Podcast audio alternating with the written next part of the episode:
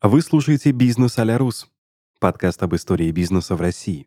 Меня зовут Дмитрий Чернов, и каждый выпуск ко мне приходят люди, которые оставили свой след на карте российского предпринимательства и знают все о том, как вести дела по-русски. Партнер этого сезона — МТС Банк. Надежный банк для предпринимателей.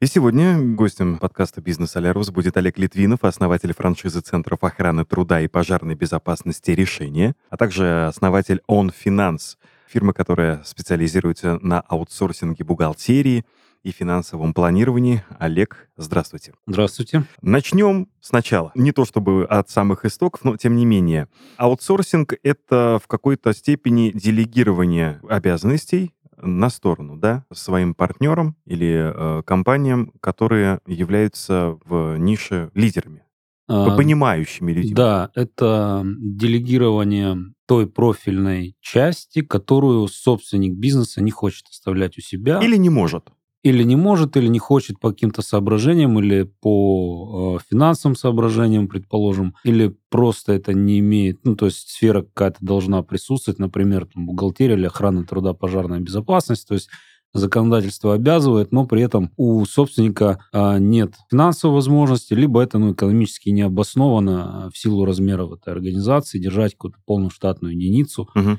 И все, что с этим связано. Я почему спрашиваю, Олег? Потому что вот для меня, как человека, родившегося в прошлом веке, слова аутсорсинг и консалтинг — это, по-моему, заклинание из э, сказок про Гарри Поттера. Да, именно поэтому я просто уточнил. Ну, мало ли, может быть, э, кто-то из слушателей э, подкаста подкаста «Бизнес а Рус» также ну, имеет слабое представление о том, что такое аутсорсинг. А с чего начинался он в России? Хочу вас спросить. И э, каким он был в 90-х годах, ну, например, там, в конце 90-х, да, начале нулевых, и чем отличался от того, что э, ниша может предложить сегодня? А, как вы знаете, у нас э, в стране изначально да, бизнес зародился уже позже других стран, и само понятие аутсорсинга тоже пришло к нам из-за границы, и у нас все начиналось с такого же с иностранного слова, которое э, сейчас тоже популярно, у нас это фриланс. То есть э, под аутсорсингом часто маскировали свою работу фрилансером, и на самом деле начиналось все как-то. То есть э, люди э, сейчас, ну, как принято их называть, там, самозанятые или просто, вот, по факту брали на себя данную функцию. И, ну, собственно, качество услуг, конечно, оставляло желать лучшего, потому что а, никто никого не учил, и все делали так, как могли. Вот. И тогда еще, ну, то есть там в те времена достаточно было просто хорошо выполнять а, свою работу для того, чтобы оставаться в рынке и быть востребованным. Ну, вот а, в отличие от того времени, которое сейчас. То есть сейчас этим уже никого не удивишь. Сейчас априори каждая компания должна соответствовать определенным стандартам. Э, по мере того, как развивался аутсорсинг из вот этой вот формы фриланса в нашей стране, со временем потихонечку под это э, стали подтягиваться нормы законодательства, как, например, у нас, э, если говорить об охране труда, у нас даже вышла статья 217 Трудового кодекса, в которой уже было закреплено то, что вправе обслуживать другие организации – но к ним стали предъявляться определенные требования, такие как аккредитация в Министерстве труда, угу. вот, для того, чтобы как-то узаконить, регламентировать нашу деятельность и чтобы мы соответствовали тем стандартам качества, которые нам диктует государство. Олег, давайте так я вас поправлю. Значит, на, в, у нас в России нет фрилансеров, у нас есть самозанятые люди. Раньше, возможно, были фрилансеры, сейчас самозанятые. И в связи с этим у меня созрел вопрос. Как вы думаете, а, вот тогда у истоков самозанятости в России что заставляло основателей фирм, компаний обращаться на сторону к людям, о которых они, в общем-то, ничего не знают. Это сейчас, да, отзывы, э, рейтинги, соответствие законам. А тогда у, у истоков это все как-то вот э, из, только формировалось в одну большую реку, в одно большое направление из маленького ручейка. Ну, если говорить о том, что заставляло, то прежде всего, ну, на мой взгляд и по моему опыту, вот по вашему, это да. была Давайте именно... только на вашем опыте сегодня только, будем ну, строить на, беседу. На моем опыте это всегда была финансовая составляющая, потому что ни в одном продукте, ни в охране труда, ни пожарной безопасности, ни бухгалтерии а, собственник бизнеса, как правило, ну, разбирался лишь поверхностно. И э, заставлял прибегать именно финансовая сторона вопроса, поскольку полностью оплатить труд специалиста вместе с налогами, поиском, содержанием, оборудованием рабочим местом, обеспечением его там а, различного рода информационными правовыми системами, которые ему нужны в работе. Да? То есть это все огромные деньги, а, которые ну, сейчас, если говорить по рынку, ну, в среднем в три раза дороже, чем услуги аутсорсинговой компании. Угу. Вот, поэтому прежде всего, конечно, финансовая составляющая. Но есть э, то, с чем приходится постоянно сталкиваться и бороться, это как раз-таки непонимание и ну, некое нежелание собственника разбираться в самом продукте. То есть, э, потому что ответственность за неправильно сделанный выбор, она очень, очень велика. И хотелось бы, ну, со стороны... С точки зрения законодательства? Да, с точки зрения законодательства а, ответственность просто огромная по сравнению с тем, как это было а, при Советском Союзе или там еще, ну, собственно, в 2015 году у нас поменялось законодательство, и штрафы выросли в десятки раз, там, вплоть до уголовной ответственности э, за нарушение. Поэтому и вот эта информация, она еще не до многих дошла. Вот, и поэтому, ну, к сожалению, там 95% обращений именно уже у тех, у кого уже что-то произошло. Вот. И, а пока гром не грянет? Да. Вот это как раз-таки э, самая такая основная проблема. Хочется донести это до людей, чтобы это все было, конечно, своевременно, а не в последний момент. Ну, в общем, да, это деньги, прежде всего, желание сэкономить, желание сэкономить, ну, при этом не разбираясь особо в том, э, что они получают за эти деньги. Олег, ну а ваш-то бизнес с чего начинался? А, вот бизнес, в аутсорсинге. Именно. Да, бизнес начинался, э, это красивая, интересная история, когда в 2013 году было принято решение э, уволиться с наемной работы обоюдно вместе с руководством.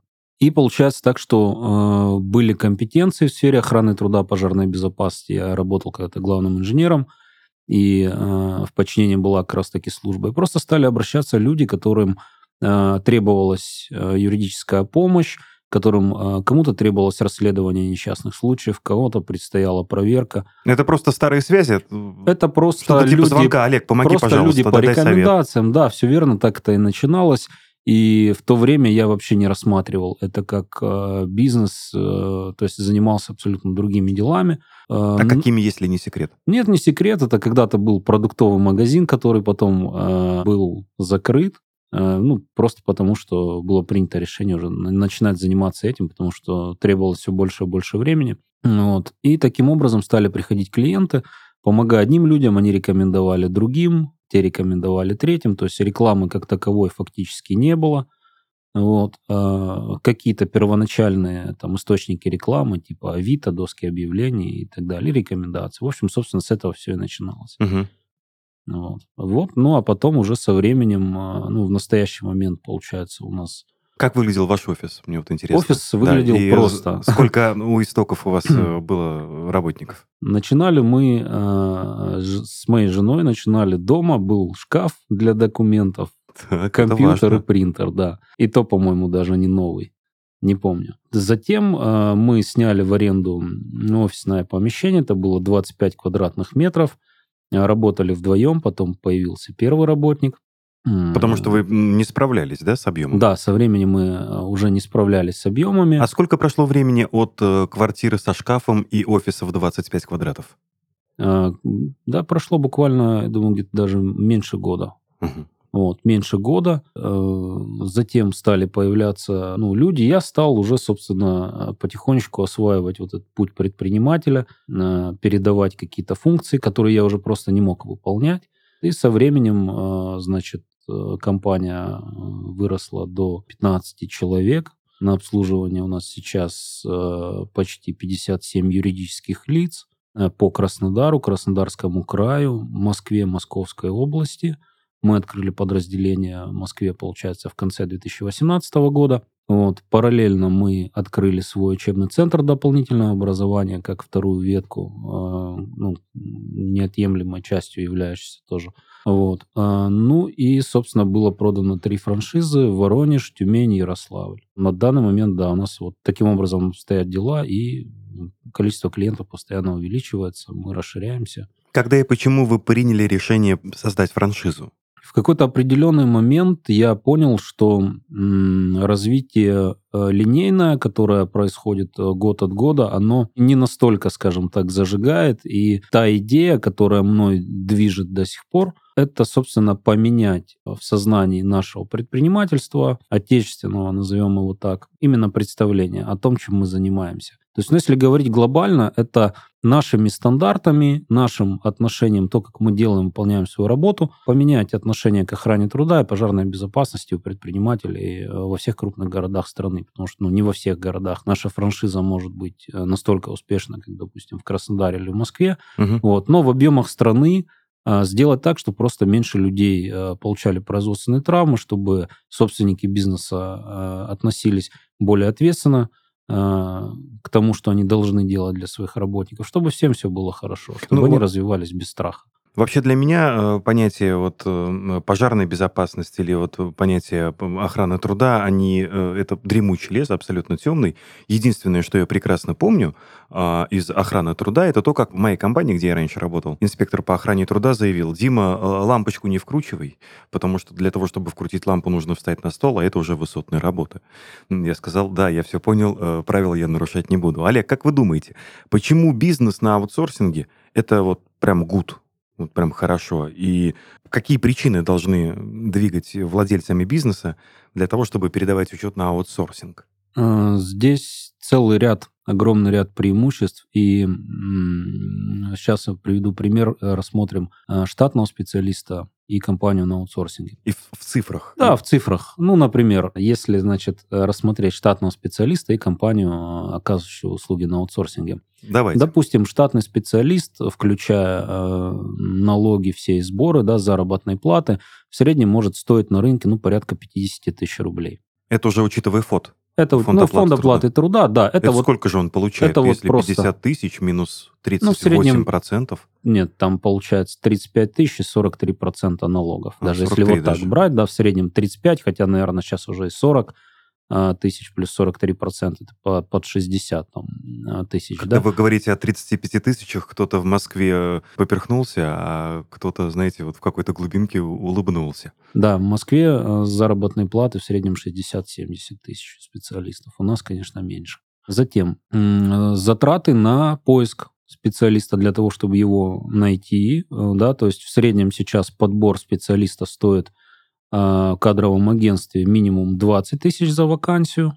Вот. Э, затем обучить данного специалиста должна каждая организация, которую он приходит работать за свой счет по законодательству, это где-то, ну, в среднем, там, еще порядка, там, от 10 тысяч. А готовые, есть... я так понимаю, специалисты стоят дороже? Нет, почему? Ну, допустим, э, средний чек по услуге аутсорсинга может составлять, там, ну, в районе 15-20 тысяч, куда уже будет ходить специалист, который, ну, мы своих специалистов, по крайней мере, uh-huh. обучаем сами. Uh-huh. То есть уже, да, э, ну, в два, два с половиной, то и три раза может, э, может быть дешевле, э, чем содержание специалиста на полную ставку. Плюс следующий момент. Все люди, все уходят в отпуска, уходят на больничные и так далее когда в компании уходит, неважно, бухгалтер, специалист по охране труда в отпуск, его нужно, то есть его работу должен кто-то выполнять. Вот этому человеку нужно доплачивать, а, ну, либо будет накапливаться э, ком работы, за который потом можно при проверке, да, если что-то вдруг будет допущены какие-то ошибки и нарушения, за это потом можно еще и штраф заплатить. Вот. То есть в случаях с аутсорсинговой компанией наши специалисты, они взаимозаменяемые, ну, как и в любой другой.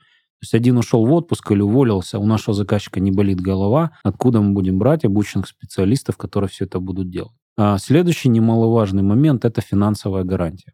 Ни один штатный специалист никогда не даст финансовой гарантии, поскольку он э, является нематериально ответственным лицом. Ни один э, специалист по охране труда не является, или пожарной безопасности, не является материально ответственным лицом. То есть даже если заказчик будет оштрафован при проверке, то э, ну, он не вправе с него взыскать ничего, даже если там есть какая-то ну, какая причина да, mm-hmm. в нем. Вот. Э, в отличие от штатных специалистов, мы, допустим, как компания, э, занимающаяся аутсорсингом, мы страхуем свою ответственность ежегодно в страховой компании, платим за это деньги, э, страхуем свою ответственность перед нашими заказчиками, то есть за действие либо бездействие своих работников. Ну, слава богу, И за... вы несете финансовую Да. ответственность перед Да, заказчиком. да, и у нас в договоре это прописано. Вот, то есть заказчик вправе обратиться в суд, и на основании там, судебного решения наша страховая компания возместит сумму штрафа, если действительно мы виноваты. Если же мы а, говорим заказчику, что необходимо было, там, предположим, да, затратить, там, обучить таких-то, таких-то ответственных лиц, а нам говорят, что нет, у нас там нет денег или нет желания, еще чего-то, значит, это ну, уже вина заказчика, и мы здесь ну, никакой ответственности не несем. Вот целый ряд преимуществ, начиная ну, главным образом, то есть это финансы и надежность. Надежность, бесперебойность работы – это основные качества аутсорсинга. Вот. Но об этом, обо всем нужно, конечно же, нашим а, клиентам думать, когда они выбирают подрядчика, проверять все эти моменты. Понятно, что передача непрофильных бизнес-процессов на сторону определенно дает ряд преимуществ компании, но как заслужить репутацию?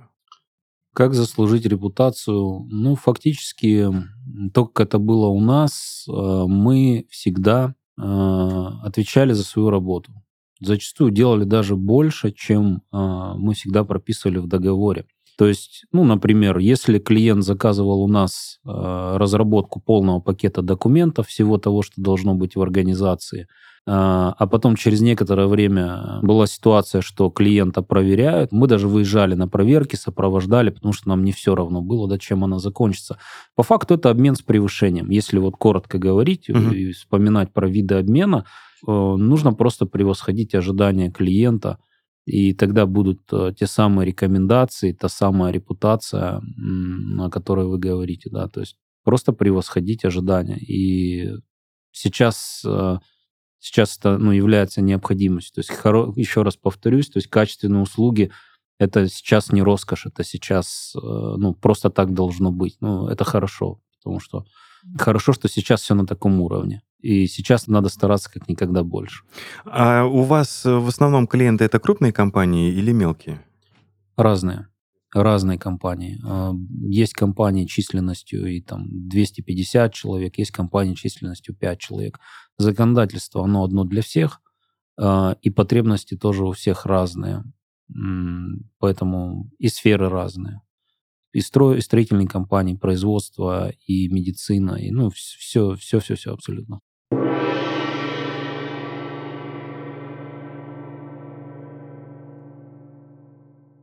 Все предприниматели рано или поздно сталкиваются с проблемой отсутствия роста компании. Это особенно заметно в те моменты, когда бизнес шел в гору и быстро набирал разгон, ну а затем достиг своего предела. Это может стать серьезной проблемой и даже причиной того, что все предприятие закроется. На самом деле, в таких случаях стоит обратить внимание на некоторые факторы. Возможно ли большая производительность при том же оборудовании? Нет ли географических ограничений? Проводится ли работа по привлечению новых клиентов и так далее? Отследив эти моменты, ты сможешь распределить приоритеты, определить потенциал компании и понять, в каком отделе стоит внести некоторые изменения. А пока ты проводишь тщательный анализ своего бизнеса, делегируй некоторые задачи на проверенного партнера. Таким может стать МТС Банк.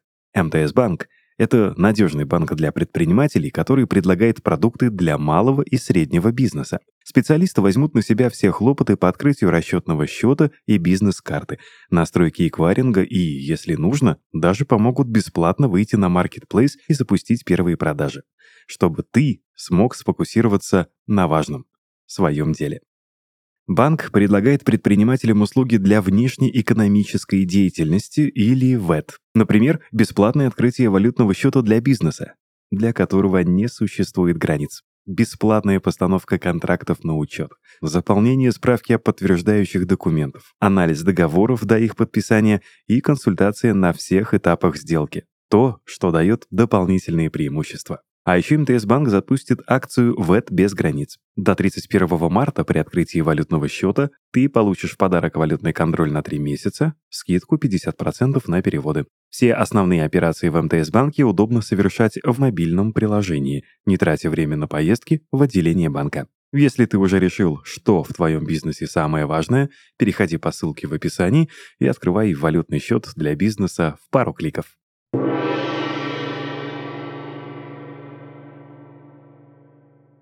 Знаете, Олег, я вот сейчас в процессе беседы ловлю себя на мысли. Вы компания, которая занимается аутсорсингом в сфере, например, э, бухгалтерии, пожарной безопасности и защиты охраны труда. А для того ваши услуги стоят гораздо дешевле, нежели это, их будет выполнять наемный рабочий. Давайте так, я как вот владелец там, компании, вы как владелец фирмы, на, предоставляющей услуги аутсорсинга. Итак, ваша маржа в том, что один сотрудник ведет несколько компаний.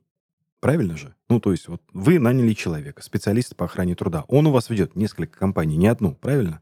А, на самом деле целая команда работает на клиента, не один человек. Цел... Ну, хорошо, отлично, целая команда. А получается, что мой сотрудник, будь он э, у меня в штате, какое-то время просто лоботрясничает, и какое-то его рабочее время я оплачиваю просто так.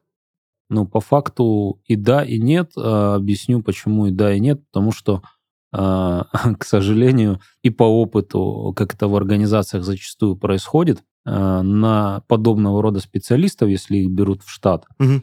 работодатель начинает возлагать кучу разных всяких обязанностей, и все то, что он не знает, кто это должен выполнять, он начинает естественно, сваливать на этого человека. На да, новенького. Все вопросы, связанные там, с экологией, предположим, с Роспотребнадзором, с антитеррором, с гражданской обороной, с чем угодно, да, то есть все непонятные слова, которые есть, они, э, ну, как, как правило, э, ну, это даже в профессиональных сообществах, я это с уверенностью говорю, потому что знаю, что люди на это жалуются, специалисты, которые работают в организациях штатными э, сотрудниками. Да, работодатели так делают, не разбираясь, предполагая, вот, что у них есть там свободное время и так далее, начинают на них все это дело нагружать. Но что в этом случае происходит? Э, ну, происходит либо то, что люди часто меняются, потому что это ну, много непрофильной работы, вот, ну, либо недоработки по каким-то основным моментам. Вот. Поэтому ну, мы конкретно занимаемся своим делом. Мы всегда заказчикам нашим говорим, что э, друзья, вот эти вот вопросы не к нам, потому что нельзя быть хорошим специалистом в 10 разных областях. Мы конкретно занимаемся своей угу. темой, и Э, и здесь вот как раз-таки тот факт, что вы говорите, исключен, э, когда, ну, если это грамотная компания аутсорсер, она всегда покажет смету, в которой, ну, именно разбита почасовка. То есть то, сколько мы конкретно тратим времени на конкретного клиента с учетом его конкретной потребности.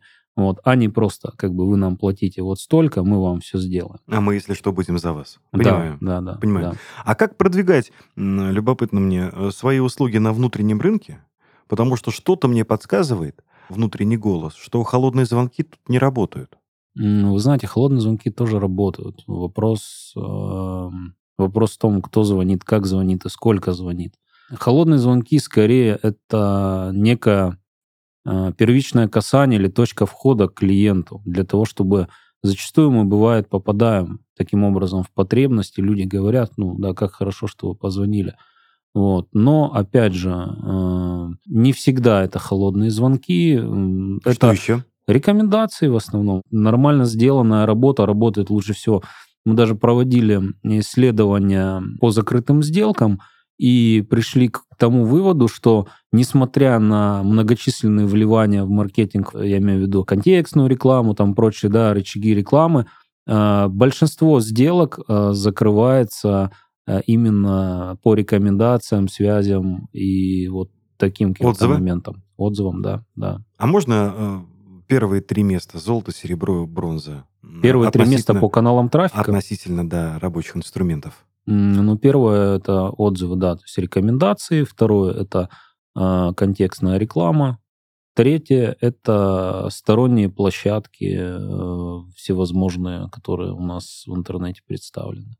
Digital. Ну, можно и так сказать, да. Олег, а что, по-вашему, есть вот must-have аутсорсинга в наши дни? Отрасли, направлении, вектор на... mm-hmm. развития. Да, значит, must-have аутсорсинга, но если говорить именно в том направлении, где мы работаем, ну, безусловно, охрана труда, пожарная безопасность, а, бухгалтерские услуги, кадровое дело производства, ну, его можно приравнять к бухгалтерским, но некоторые а, это выводят в отдельную ветку. Это э, сопровождение в области экологической безопасности, когда... Ну, это не всех касается, по-моему. Э, ну, это, поверьте, касается всех в небольшой степени, не настолько, чтобы содержать, э, там, допустим, эколога. То да, есть даже штате. если у меня сеть киосков по продаже шаурмы в Краснодаре, Да, у вас образуются отходы, ну, или неважно, СТО, например, да, сколько там отработанных масел, каких-нибудь там, ну, прочих там колодок тормозных, да, которые являются отходами. ко мне придут и у меня попросят. Естественно, да. Поэтому Нет, есть ни- такие... никто у меня попросить не будет, с меня нет, они, спросят. они не попросят, да, сейчас уже такого нет. Э, Все компании э, проверяются, ну, то есть есть же у нас закон о защите прав юридических лиц, есть плановые проверки,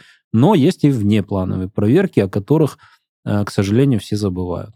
Почему-то считаю, думаю, что у нас э, есть мораторий, который, да, мораторий, безусловно, там существует, но в любую компанию в любой день может прийти проверка. Но Если говорим об охране труда, пожарной безопасности, если произойдет несчастный случай, не дай бог, либо жалоба работника, вот, проверка будет ну, буквально на следующий день. Мгм. То есть и не нужно ждать ее три года там или сколько-то еще, она будет сразу. И плановая проверка на следующий год тоже будет обеспечена. Это практически во всех ведомствах. Вот. А Кроме того, если мы говорим по другим направлениям, да, кроме того, кроме экологии, м, что у нас еще может быть? Да, собственно, Да все. да все, да. У нас Бизнес а по факту Всё. все. выходит, да. То есть и системное администрирование давно уже, ну, все там. И обслуживание, ремонт техники, и оргтехники, я имею в виду, и обычное транспорта, и все. То есть остаются только лишь э, то, без чего ну, не обойтись, да. Какой-то административно-управленческий персонал или, ну, то есть тот, который нельзя вывести на аутсорсинг. Олег, много и часто общаюсь с основателями стартапов, с предпринимателями, с бизнесменами. И все как один в процессе беседы говорят об одном. Проводят параллель вот с Западом, да? Ну да, вот у нас вот совсем недавно вот это все началось. Вот там у них на Западе это все давно, а у нас вот совсем недавно, но мы идем, значит, семимильными шагами вперед к светлому будущему. И тогда возникает вполне логичный вопрос, который вам и собираюсь задать. А что мешает развивать? Ну, например, в вашем случае рынок аутсорсинга. Где подводные камни? Кто вставляет палки в колеса? М, Вот, например, вы э, сказали о бухгалтерских услугах. Разве все охотно делятся своими коммерческими данными? даже если мы говорим про бухгалтерские услуги, то э, по факту мешают развивать э, два момента. Первое – это особенности нашего менталитета, вот, когда люди надеются на авось, и бывали такие случаи, когда мой менеджер по продажам полгода мог общаться с клиентом, но клиент приходит э, буквально там через несколько месяцев, когда его уже в CRM-системе поставлен статус забракованной заявки, да, у него что-то случается, он вспоминает и приходит. Самая большая проблема, на мой взгляд, развития именно аутсорсинга – это некая прижимистость, недальновидность э, последствий, э, ну, которая, опять же, связана с нехваткой денежных средств у малого э, бизнеса. Мгм. В первую очередь малого, у среднего еще попроще, да, то э, А сейчас те, что были крупными, они уже средние, а те, что были средними, стал малым. Да, возможно, да. А, Поэтому в первую очередь, конечно, вот так. Это наша привычка надеяться на авось, на том, что можно так просуществовать, жили раньше и дальше проживем. Вот. И вот это вот как раз-таки привычка только тушить пожары. То есть где загорелось, там потушили. Вот. Но чтобы что-то сделать фундаментально, для этого нужно сильно обжечься на чем-то. И вот, ну, говорю, к сожалению, 95 там, процентов обращений у нас именно таких которые, ну, именно, ну, серьезно пострадали когда-то в свое время. Кстати, вот вам отличный канал для поиска клиентов. Обзваниваешь определенное количество потенциальных партнеров своих будущих. Через неделю, значит, пишешь на каждого жалобу, э, к ним приходит проверка, они вспоминают про тебя, договор заключается. Ну, это мы... Это э, вредные советы. Это вредные советы, да, мы э, им не следуем. Разумеется.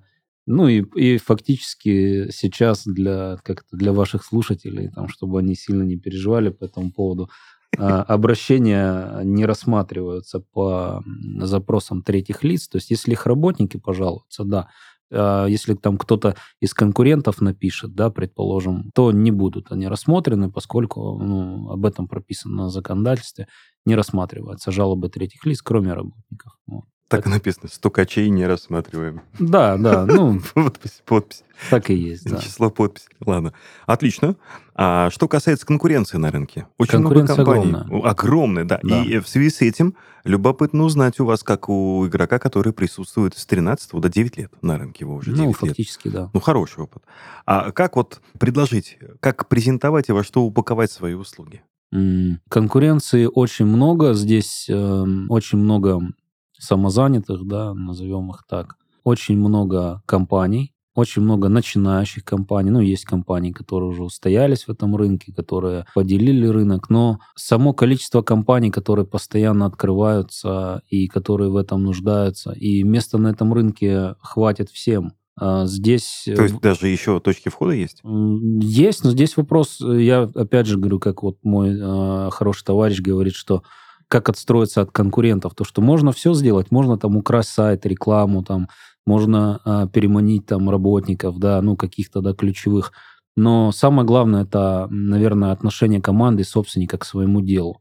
Это то, что нельзя украсть, то, чему нельзя подражать, поэтому успех, наверное, той или иной компании, он э, напрямую зависит от отношения всего коллектива к тому делу, которым он занимается. Если это отношение такое, что мы выполняем свою миссию, мы работаем в интересах клиента и его работников, мы хорошо делаем свою работу, значит, у нас всегда будут клиенты, я об этом вообще не переживаю. Ну вот вы красиво говорите, очень складно, красиво, хорошо.